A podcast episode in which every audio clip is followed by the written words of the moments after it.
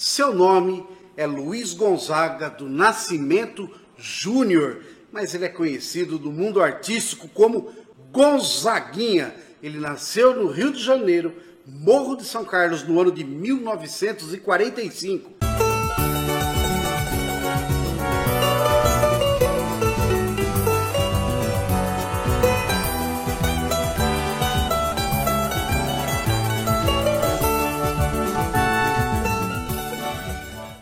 Filho de Luiz Gonzaga e da cantora e dançarina Odaleia Guedes dos Santos. Ele ficou órfão de mãe com dois anos de idade. Ele foi um cantor, compositor brasileiro.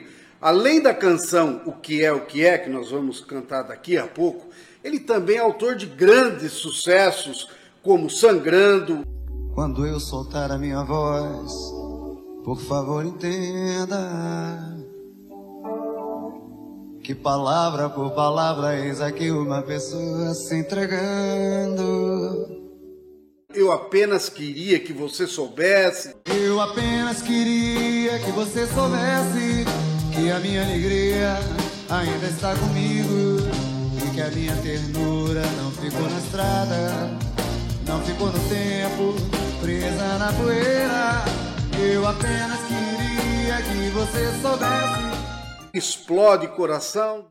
Chega de tentar dissimular e disfarçar e esconder o que não dá mais pra ocultar.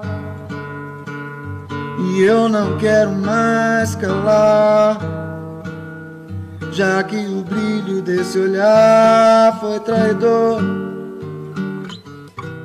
Dentre outras canções de sucesso.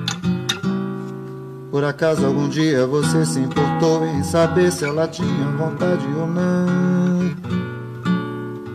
E se tinha e transou, você tem a certeza de que foi uma coisa maior para dois. Primeiro você me azucrina, me entorta a cabeça e me bota na boca um gosto amargo de fel.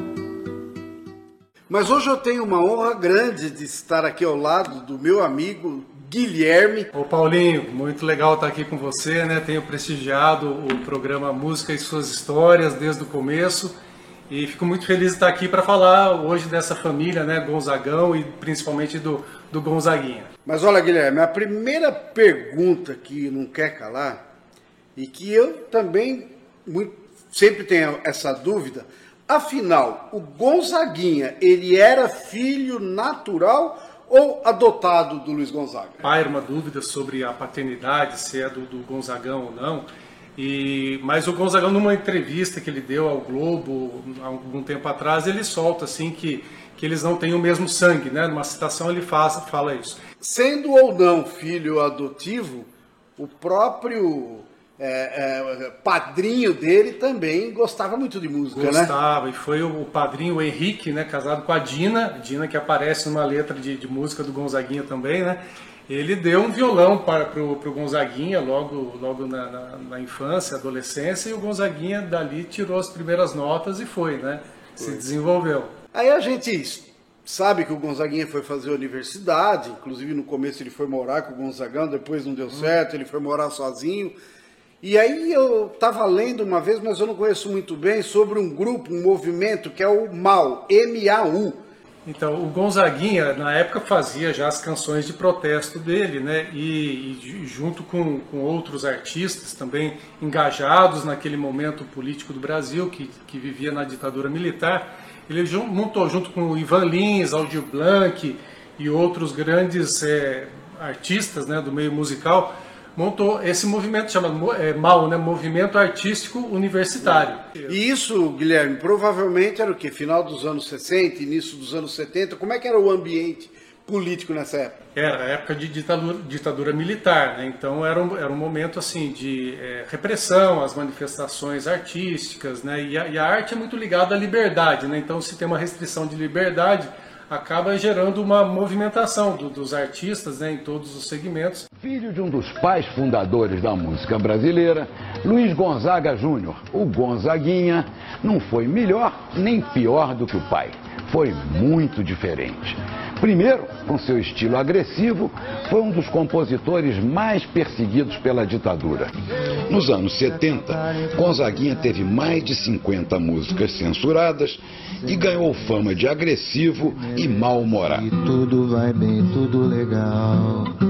Depois, com a democratização, se consagrou como um grande compositor de sucessos românticos. Pere por mim, morena.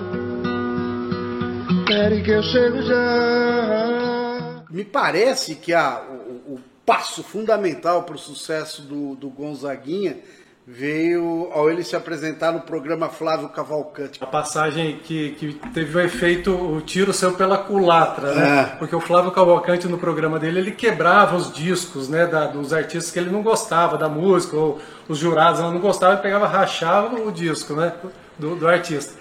E quebrou um disco do Gonzaguinha com a música Comportamento Geral, que era uma música em que ele questionava a, a passividade das pessoas numa situação tão grave que o país vivia e todo mundo, né, eh, fingindo que nada estava acontecendo.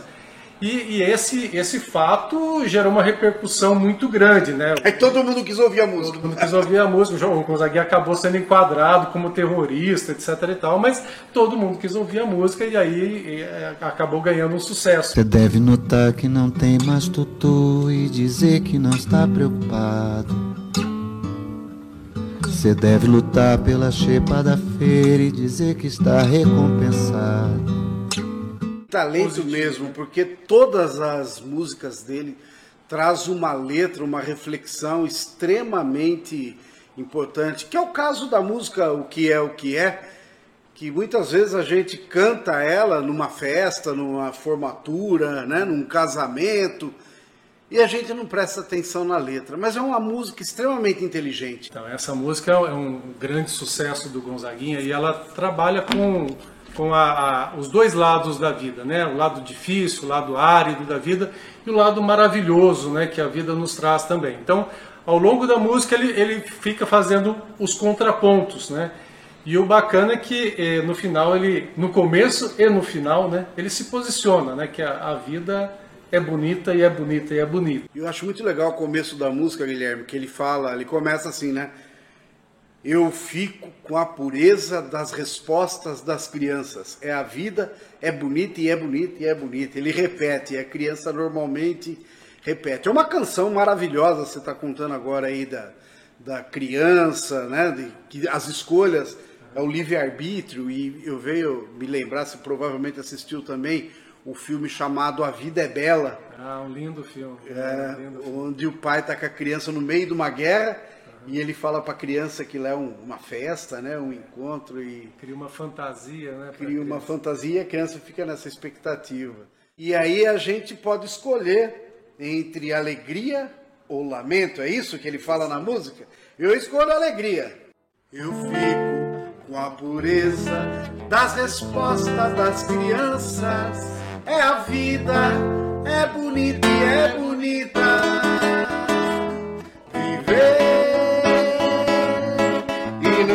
Vergonha de ser feliz.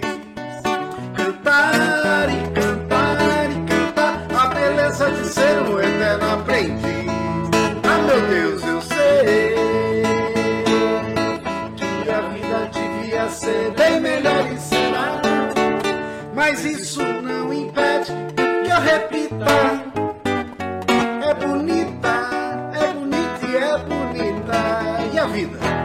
E a vida? E a vida que é? Diga lá, meu irmão.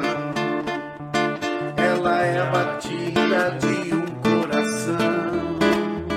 Ela é uma doce ilusão. Eu, mas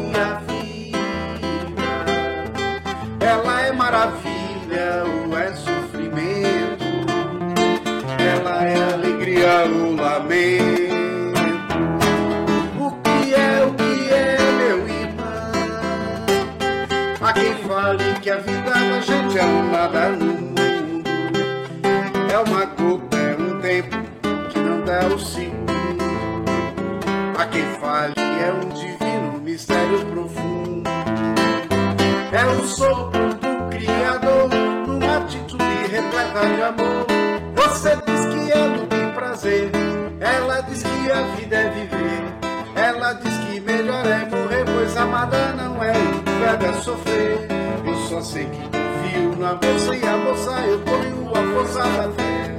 Somos nós que fazemos a vida,